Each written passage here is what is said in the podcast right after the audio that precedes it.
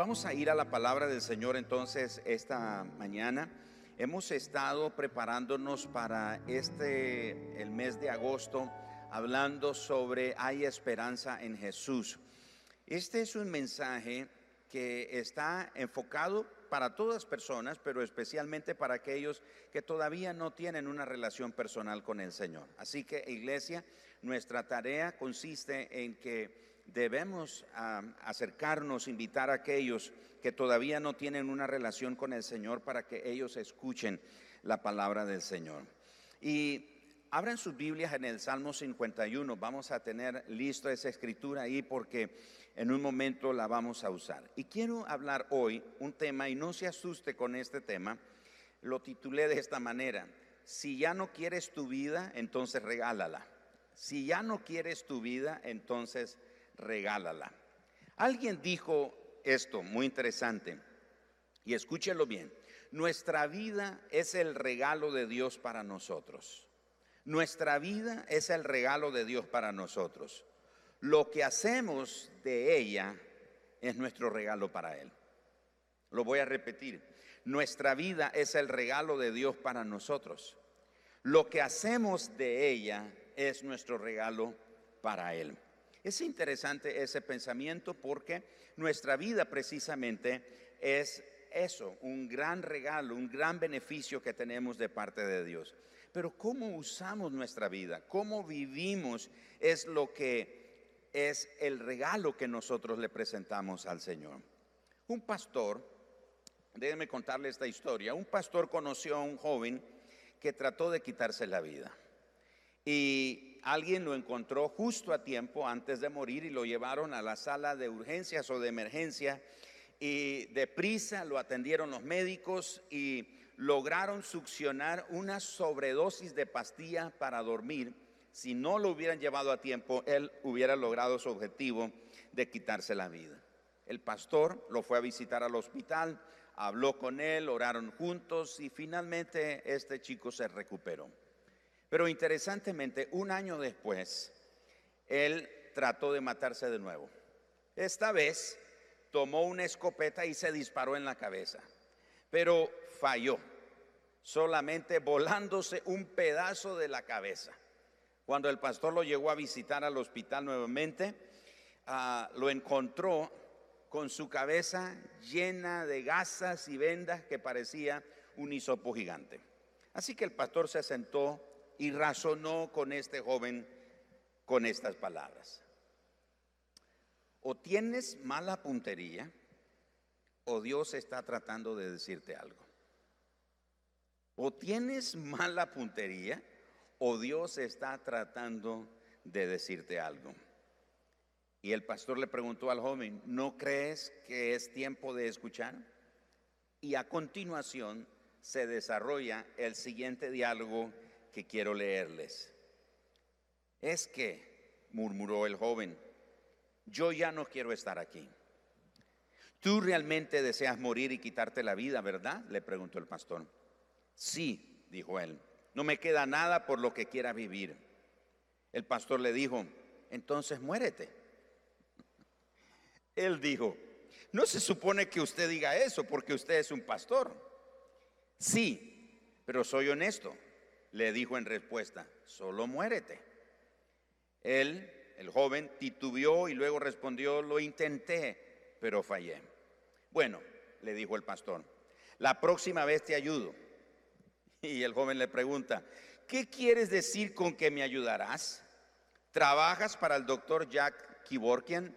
Entre paréntesis, Jack Kiborkian fue un médico, pintor, político, músico y activista estadounidense que ocasionó una controversia por la aplicación de la eutanasia a 130 pacientes en Estados Unidos. Y su lema era, morir no es un crimen. En 1999, el doctor Jacques eh, Kiborkian fue sentenciado a una pena de 10 a 25 años de prisión por homicidio, pero fue indultado por razones de salud en el año 2007. En 2011 él falleció. Pero este joven, cuando el pastor le dice, la próxima vez que intentes quitarte la vida, yo te ayudo. Por eso él le pregunta, ¿acaso trabajas para el doctor Jad Kiborkian? continuemos con el diálogo que está ocurriendo ahí en el hospital entre el pastor y este joven. Te diré algo. En vez de tanto tratar de quitarte la vida, le dice el pastor, ¿por qué no la regalas? ¿Por qué si realmente no quieres esa vida y en vez de intentar quitártela otra vez, ¿por qué mejor no la regalas? Y él pregunta, ¿quién querría mi vida? Dios la quiere, le respondió el pastor. Así es como renuncias a tu vida. Haz un compromiso de darle a Él tu vida y de rehusarla, de tomarla de vuelta o de regreso, porque igual no la quieres. Bueno, no, dijo él, realmente no quiero mi vida. Entonces dásela a Dios. Es como las cosas que ya no quieres de tu casa, las das a la caridad.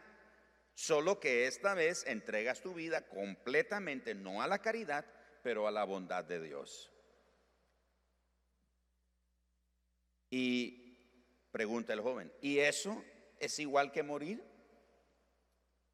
Mañana vuelvo, dijo el pastor, y te diré cómo regalar tu vida. Mientras el pastor se iba del hospital, el joven lo llamó y le dijo, me gustaría hacer eso de lo que usted me ha hablado. Al día siguiente se encontraron, el pastor oró con este chico y él le dio su vida a Jesús. Él le regaló su vida a Jesús. Dijo, Señor, yo no quiero esta vida, ya no quiero esta vida. Me he querido quitar la vida, así que te entrego mi vida.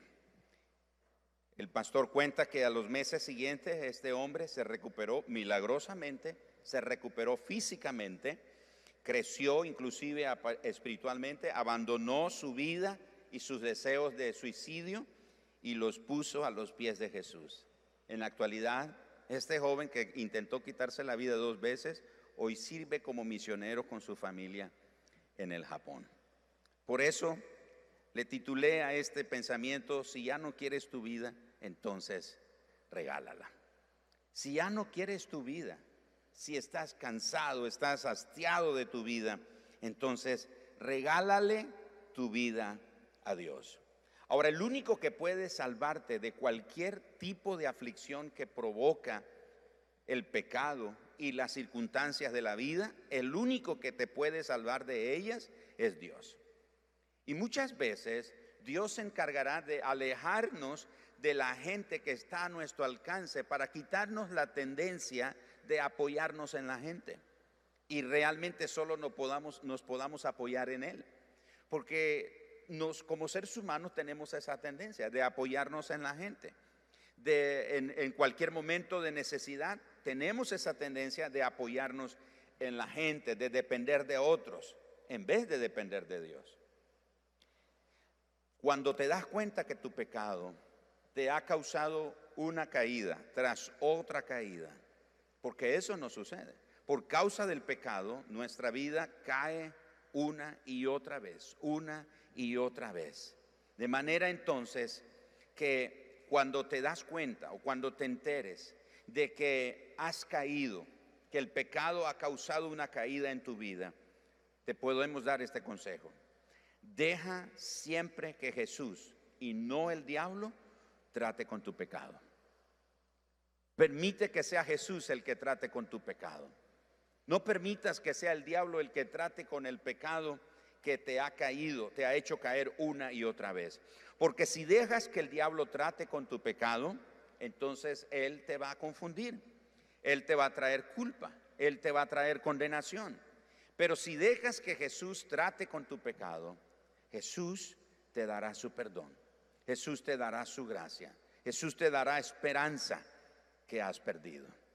Es interesante entonces cómo el ser humano, por causa del pecado, caemos una y otra vez en el pecado. Pero cuando caemos una y otra vez en el pecado, tenemos la tendencia, en vez de darle nuestra vida a Dios, en vez de darle nuestra vida que ha caído y que se ha ensuciado tantas veces con el pecado, tenemos la tendencia de dársela al diablo, de confiársela al diablo, en vez de confiársela a Dios. Pero el diablo se encarga de traer culpa, de traer condenación, pero Jesús nos da una nueva vida. Ahora, ¿cómo podemos caer en esa trampa del diablo? ¿En cuál trampa? En que usted lo nota, inclusive esto ocurre con los creyentes, con los que decimos ser cristianos. Nos eh, enfrentamos un problema y no sé usted, pero yo he conocido a cientos de cristianos que en medio de un problema se apartan del Señor. Hermano, no lo hemos visto, ¿qué le ha pasado? Y la respuesta típica es que he tenido problemas, es que he tenido dificultades. Entonces resulta un poco ilógico pensar que si tienes problemas, si tienes necesidades, si estás enfrentando una prueba, una dificultad, lo lógico es que te acerques a Dios, ¿no es cierto? Porque Dios es el que nos puede ayudar, solo Él nos puede salvar. Pero la tendencia del ser humano es que nos apartamos de Dios. Y eh, la persona que no tiene una relación personal con Dios le ocurre igual a ellos también en medio de su condición de pecado, en medio de su condición de estar separados del amor de Dios y de una relación personal con Dios, cuando el pecado viene sobre ellos y los hace caer una y otra y otra y otra y muchas veces más, las personas en vez de acercarse a Dios lo que hacen es alejarse de Dios, se alejan de Dios. Pero esa es una trampa del diablo. ¿Cómo usa el diablo nuestras caídas como municiones? ¿En qué forma usa el diablo esas caídas del ser humano como municiones para dispararnos o darnos el tiro de gracia en la cabeza, como se dice por ahí? Bueno, hay tres cosas que, el enemigo usa para eso. Lo primero es dejando pecados sin resolver. Cuando dejamos pecados en nuestra vida sin resolver, el enemigo va a usar eso como una munición que va a disparar contra nosotros. Porque realmente para el ser humano no es solo el pecado lo que lo destruye. Lo que realmente destruye al ser humano son los pecados sin resolver. No es en sí el pecado y no es que estamos quitándole poder al pecado, porque el pecado sí tiene, un, tiene poder y poder destructivo. Pero no es en sí el pecado lo que hace que la persona sea ah, la destruya, es el pecado sin resolver es tratar de ocultar el pecado, es tratar de esconder el pecado, es tratar de disimular el pecado. Así que los temas sin resolver no se aclaran automáticamente, ni si se dejan sin atender, al fin se van a podrir y van a causar un mayor daño. Es como una infección en alguna parte de nuestro cuerpo que la dejamos sin atender. Se descompone, cae en un estado de pudrición y eso nos afecta, nos daña mayormente.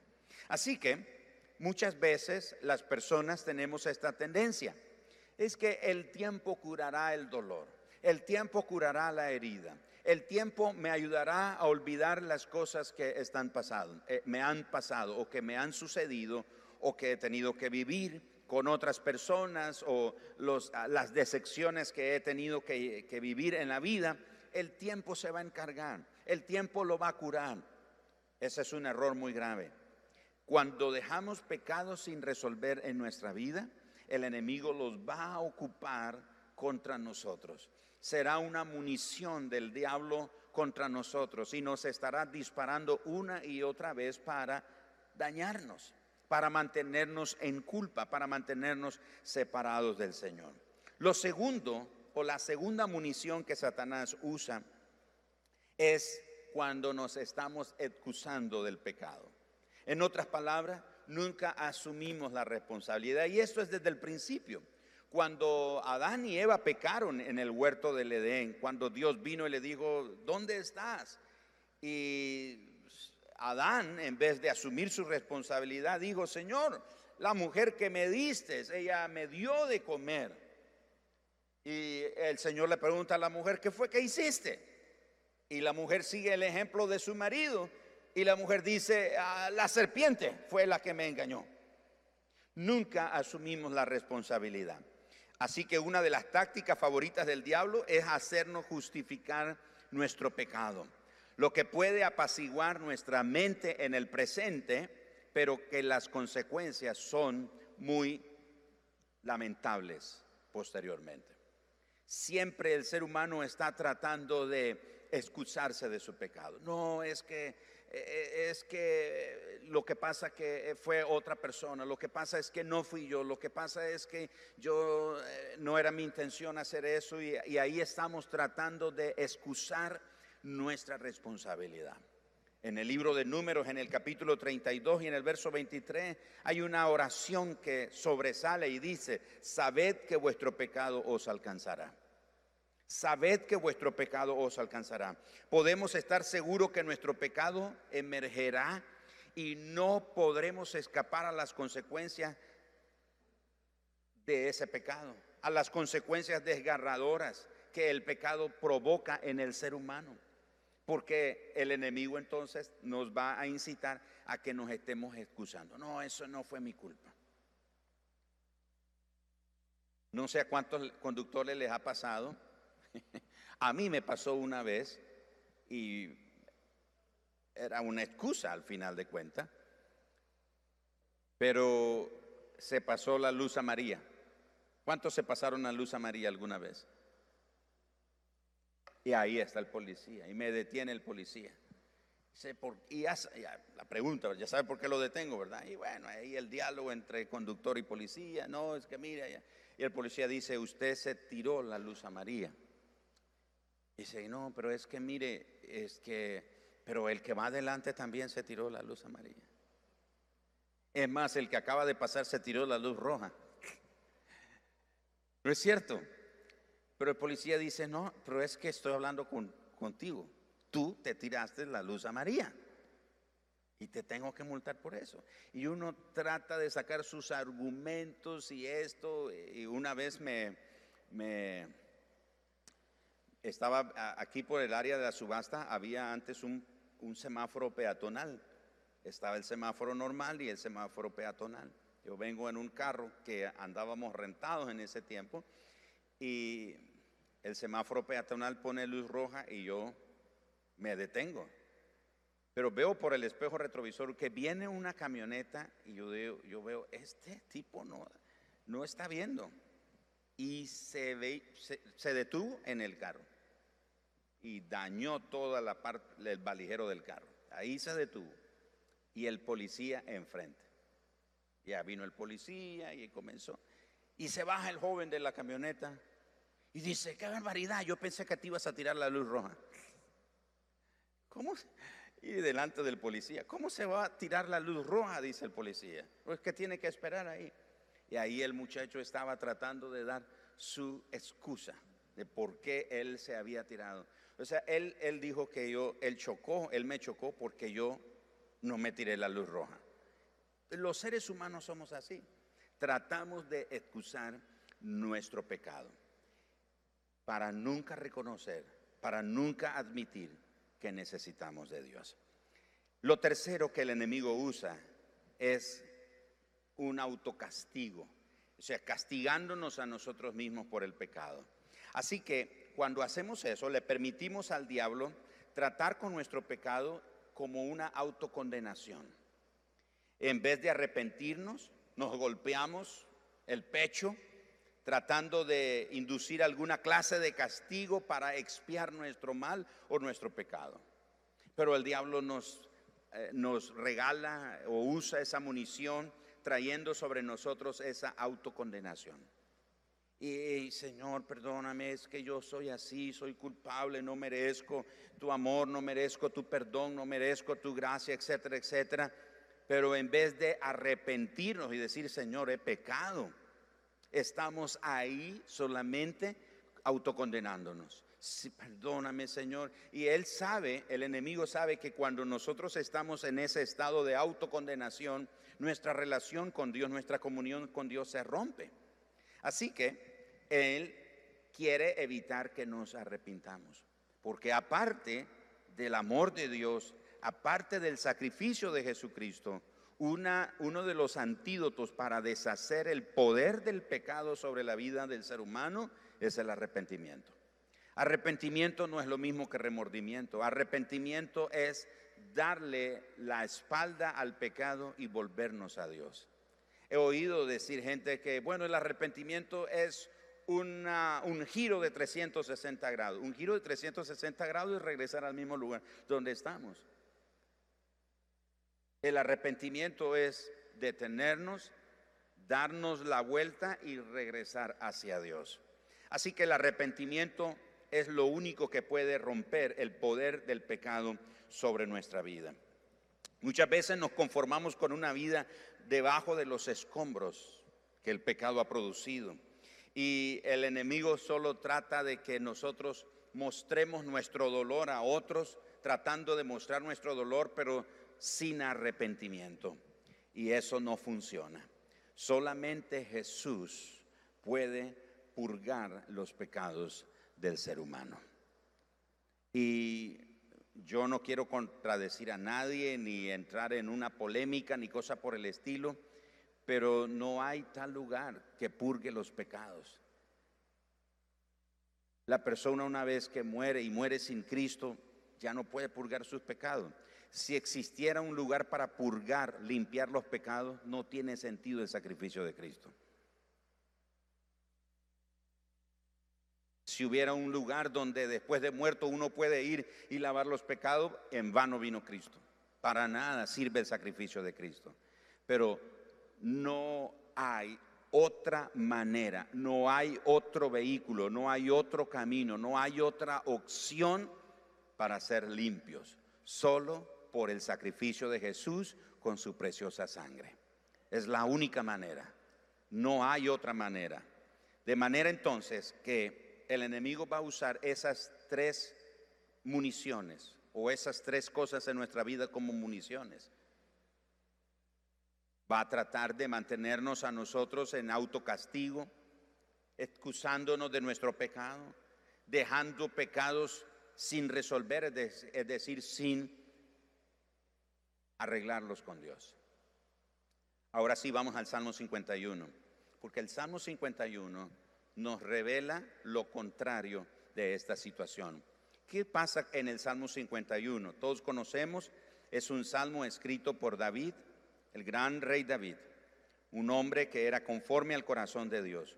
Pero el rey David, todos conocemos que cometió el pecado de adulterio y cometió el pecado de ah, homicidio. Mandó a matar a un hombre que era el esposo de la mujer con la que él cometió el adulterio.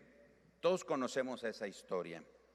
Pero en este salmo encontramos las tres municiones que el enemigo usa. Primero, David quiso dejar el pecado sin resolver. En otras palabras, trató de esconderlo y dejarlo ahí. El tiempo lo va a borrar. Nadie se va a acordar de eso. Entre menos hable de ese asunto, entonces quiere decir que está resuelto. Porque David toma a esta mujer que no es su esposa, es la esposa de uno de los valientes de él, de un hombre que murió creyendo en la integridad de su rey, Urias. Y cuando David se da cuenta que Betsabé está embarazada, que él la embarazó, entonces manda a traer al esposo para que duerma con ella y la esposa diga, ay, estoy embarazada, qué sorpresa. Y dice, bueno, durmió con su esposa, entonces ese bebé es de él pero era de David. La escritura enseña que Urias, después de cenar en, el palacio, el rey le dijo, váyase a, a dormir, váyase a su casa. Y luego le dicen a David, Urias está durmiendo ahí en la puerta del palacio, pero ¿por qué? No está funcionando mi plan. Lo manda a traer, lo emborracha. Dice, ahora váyase a dormir con su esposa. Y le vuelven a traer noticias a David diciéndole que Urias no se fue a dormir con su esposa. Urias, pero ¿por qué no vas a dormir con... Y dice Urias, porque como yo en un tiempo de guerra voy a estar durmiendo con mi esposa cuando mis soldados están en el campo de batalla. Yo no puedo hacer eso, dice. Entonces David prepara una carta al general que está en el campo de batalla y dice, mándenlo en lo más recio de la batalla envíenlo adelante. Y cuando Él esté ahí en lo más recio de la batalla, apártense de Él, déjenlo solo para que lo maten. Y así muere Urias Eteo. Nadie supo, nadie sabía lo que estaba pasando, solo David. Y David deja el pecado sin resolver, lo deja ahí. Pero encontramos algo interesante en la vida de David. Es que además de que lo deja sin resolver, David trata de excusar su pecado, escondiéndolo, tapándolo, dejando de hablar de él. Y David en algún momento sabía en su condición que él había pecado, que había fallado contra Dios. Y no es sino hasta que el profeta Natán viene delante del rey. Nosotros leemos esa parábola o ese momento cuando el profeta Natán viene a hablar con el rey David y nosotros pensamos que el profeta viene y le da de un solo el mensaje. El Natán la pensó. Porque imagínate, confrontar al rey con ese, con, con, su pecado no era fácil. O sea, el rey podía tomar la decisión de decapiten a este abusivo que viene a acusarme de este pecado. Como sabe él. Y Natán le cuenta una historia, una parábola que revela el corazón tierno de David a pesar del pecado. Cuando David escucha que un hombre que tenía muchas ovejas le quitó la única oveja que tenía a un hombre, David se levanta y dice, ¿cómo es posible que ese hombre haya hecho? Ese hombre merece morir, ese hombre merece el castigo, el peso de la ley debe caer sobre él, etcétera, etcétera. Y el profeta Natán le dice, ese hombre eres tú. Y en ese momento llegamos al capítulo 51 de Salmo. Acompáñenme. Ahora David ya está tratando el asunto del pecado, ya no lo está dejando sin resolver. Ahora ya no está excusándose, ahora ya no está aceptando la condenación que el, que el diablo le estaba ah, trayendo. Ahora vemos que David dice, Salmo 51, verso 1, ten piedad de mí, oh Dios, conforme a tu misericordia Conforme a la multitud de tus piedades, borra mis rebeliones. Lávame más y más de mi maldad. Escúchelo. Y límpiame de mi pecado. Porque yo reconozco mis rebeliones. Y mi pecado está siempre delante de mí. Contra ti, contra ti solo he pecado y he hecho lo malo delante de tus ojos. Para que seas reconocido justo en tu palabra y tenido por puro en tu juicio. He aquí en maldad he sido formado y en pecado me concibió mi madre. He aquí, tú amas la verdad en lo íntimo y en lo secreto me has hecho comprender sabiduría. Purifícame con hisopo y seré limpio. Lávame y seré más blanco que la nieve.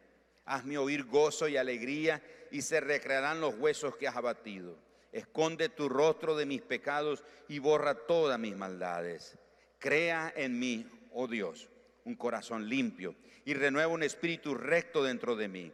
Y no me eches de delante de ti y no quites de mí tu Santo Espíritu. Vuélveme el gozo de tu salvación y espíritu noble me sustente. Y el verso 17, los sacrificios de Dios son el espíritu quebrantado al corazón contrito y humillado no despreciarás tú, oh Dios. Encontramos entonces la otra cara de la moneda. En algún momento David dejó el pecado sin resolver. En algún momento David, cuando su conciencia le hablaba, David se excusaba del pecado. Y en algún momento David sentía como el, el diablo, su enemigo, le acusaba, le condenaba y él se sentía culpable, pero no había dado el paso. Hasta que en este momento David fue confrontado por este profeta y ahora David reconoce. Ya no está dejando el pecado sin resolver, ya no se está excusando y dice, Señor, mi pecado está delante de ti, yo no lo puedo ocultar, tú lo sabes. David reconoce que contra el Señor se había revelado. David admite ahora su pecado como una señal de arrepentimiento. Finalmente, David reconoce que el mejor sacrificio que él puede hacer es una vida rendida, es una vida y un corazón quebrantado delante del Señor. Así que David nos muestra aquí lo contrario de tratar de dejar el pecado sin resolver. Alguien aquí en este auditorio, alguien viéndonos esta mañana en la transmisión, ha estado dejando un pecado sin resolver en su vida. Y no estoy hablando de un pecado, ah, que, ¿cómo le digo? Un pecado, algo que usted dice, bueno, fue algo malo, un error que cometí ahí. No, no, no, estoy hablando de nuestra naturaleza caída que nos hace pecar y rebelarnos contra Dios. Alguien ha estado, ha estado llevando su vida ahí tratando este asunto del pecado en su vida sin resolverlo. Ya está ahí dejando que el tiempo pase, ahí va a pasar el tiempo y Dios me ama, Dios es amor, etcétera, etcétera, y todo va a estar bien. O alguien más ha estado aquí, está aquí presente o en, en la transmisión diciendo, bueno, es que no es mi culpa, es culpa de mi esposa, es culpa de mi esposo, de mi papá, de mi hijo, de mi hermano, de mi familiar, de mi vecino, de mi jefe, de aquella otra persona. Y siempre estamos tratando de poner nuestra responsabilidad en los hombros de otra persona. Tenemos que ser como David que reconoce, Señor, este es mi pecado. Me rebelé contra ti. Y David dice, en maldad fui concebido. En otras palabras, David reconoce que nuestra naturaleza es inclinada hacia el mal. Nuestra naturaleza siempre tiene esa tendencia hacia el mal. Pero David también reconoce que el corazón que Dios nunca rechaza es aquel corazón que reconoce por el arrepentimiento que necesita una nueva oportunidad. Si usted está aquí hoy en presencia o a través de la transmisión y está listo para un nuevo comienzo, o si está cansado de su vida vieja, no le dé al diablo el derecho de controlar el pecado de su vida. Porque Satanás va a estarte apuntando a la cabeza con un arma cargada y la va a disparar en el momento que menos lo espera. En cambio, si le das a Dios tu vida, si le das los pedazos rotos, los sueños quebrados y las esperanzas destrozadas, Dios es capaz, Dios es poderoso para transformar eso. Esa caída, ese dolor, esa desesperanza, esa angustia, esa necesidad que solo Él puede satisfacer, Él es poderoso para cambiarla. Si usted no está a punto inclusive de quitarse la vida, la invitación continúa también permanente para usted.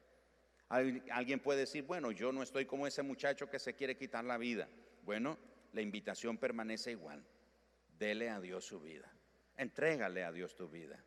Si no sabe qué hacer con su vida, hay gente que está en el punto que quizás no se quiere quitar la vida, pero no sabe qué hacer con su vida. No sabe qué hacer con su futuro. No sabe qué hacer. Dice, bueno, aquí estoy, pero no sé para qué vivir, no sé para qué insistir, no sé para, para qué estoy viviendo. No le encuentro sentido a mi vida, no le encuentro esperanza, no le encuentro futuro no le encuentro sentido a mi vida. Dale tu vida a Dios. ¿Sabes por qué debes darle tu vida a Dios? Porque solo Él reconoce el verdadero valor que tiene tu vida. Porque tu vida tiene el precio de la sangre de su Hijo. Tu vida tiene el precio de la vida de su Hijo. Satanás no valora tu vida. ¿Sabes por qué Satanás no valora tu vida? Porque Él te insta a que la devalúes. Él te insta a que la destruyas con vicios, con adicciones, con pecados, con maldiciones. Eso es lo que Él hace. Pero Dios valora tu vida. Él conoce el verdadero valor de tu vida. Él conoce el verdadero valor que lo que significa tu vida, porque Él sabe el sacrificio que su Hijo hizo en la cruz del Calvario por ti. Alguien aquí, esta mañana, de verdad necesita darle su vida a Dios. Y dice, mire, estoy como ese chico que tal vez no es que me quiero quitar la vida, pero no me gusta mi vida, no quiero estar aquí, no quiero seguir aquí. Estoy frustrado por las cosas de la vida, porque no me gusta la familia en la que nací, no me gustan las cosas que me han pasado a lo largo de mi vida. Estoy cansado de esa vida, no estoy a gusto, vivo porque tengo que vivir, pero no tendría problemas si dejara de morir o, tuviera que morir más bien. Tengo que decirle, que Dios conoce el verdadero valor de tu vida. Si no sabe qué hacer con su vida, entréguele su vida a Dios. Por eso titulé este pensamiento. Si ya no te gusta tu vida, entonces regálala. Si ya no sabes qué hacer con tu vida, entonces regálala, entrégala. Deja que Dios le dé el verdadero propósito que tiene para ella. Deja que Dios le dé forma al plan y al diseño que tiene para ti. La Biblia dice en el Salmo 139 que nuestro embrión vieron sus ojos y dice, y en su libro estaban escritas todas aquellas cosas sin faltar ni una de ellas. En otras palabras, Dios ha escrito un plan y un propósito para cada una de nuestras vidas. Y la única manera que ese plan y ese propósito se cumpla es cuando nosotros nos rendimos a Él, es cuando le entregamos nuestra vida a Dios. Así que alguien aquí esta mañana necesita entregarle su vida a Dios. Y digo necesita, no digo debe porque no es un deber, es una necesidad. Es una necesidad darle nuestra vida a Dios. Quisiera hacer una oración esta mañana y, e invitar a cualquier persona que esté aquí. Y mira, yo no sé si tú incluso tienes tiempo de venir a esta iglesia, pero si nunca has hecho la decisión más importante de tu vida, de ofrecerle tu vida, de dedicarle tu vida a Dios, hoy es el día. Como dice la escritura en el libro de Hebreos, hoy es el día aceptable, hoy es el día de salvación, hoy es el día que puede, puede llegar al punto de un antes y un después, tu vida. Tu vida, recuerda, es el regalo que Dios te dio. Pero cómo uses tu vida, cómo llevas tu vida, es el regalo que tú le das a Dios de regreso. Vamos a inclinar nuestro rostro. Amante Padre, esta mañana yo te doy gracias. Me he parado aquí esta mañana con la convicción, Señor, de que tú has preparado corazones en este auditorio y ahí en la transmisión de personas, Señor, que necesitaba escuchar este pensamiento que siente que su vida ya no tiene ese sentido o que nunca ha tenido ese sentido y que su vida necesita valor, porque no ha conocido el valor que su vida tiene. Y errada o equivocadamente le ha dado derecho al diablo, al enemigo de nuestra alma, para que él maneje el pecado. Y el enemigo ha usado el pecado como una munición para ah, dejar sin resolver los pecados de nuestra vida ha usado eh, el, pecado y nuestras caídas como una excusa para nunca asumir nuestra responsabilidad y decir como David, he pecado. Señor, reconozco mi pecado. Pero también Él ha usado nuestras caídas, Él ha usado nuestra frustración y las aflicciones de la vida, el pecado lo ha usado para que sintamos condenación y culpa en nuestra vida y pensamos que el amor de Dios no nos puede alcanzar. Como dice esa canción que muchas veces cantamos aquí, Señor, tu amor es tan grande que no hay montaña que tú no puedas escalar por nosotros, Señor. No hay muro que tú no puedas derribar para alcanzarnos, Señor. No hay desierto que tú no puedas atravesar y que tu amor nos alcance, Señor. No hay profundidad tan honda donde pudiéramos estar por causa del pecado, que el brazo de tu amor no nos alcance ahí, Señor. No hay lugar donde pudiéramos estar, Señor. En culpa, en condenación, en dolor, en vergüenza, en aflicción, en quebranto, en maldición, en lo que sea. Que el poder de tu amor no venga sobre nosotros y nos rescate. Padre, esta mañana los que estamos aquí hoy queremos entregarte nuestra vida otra vez.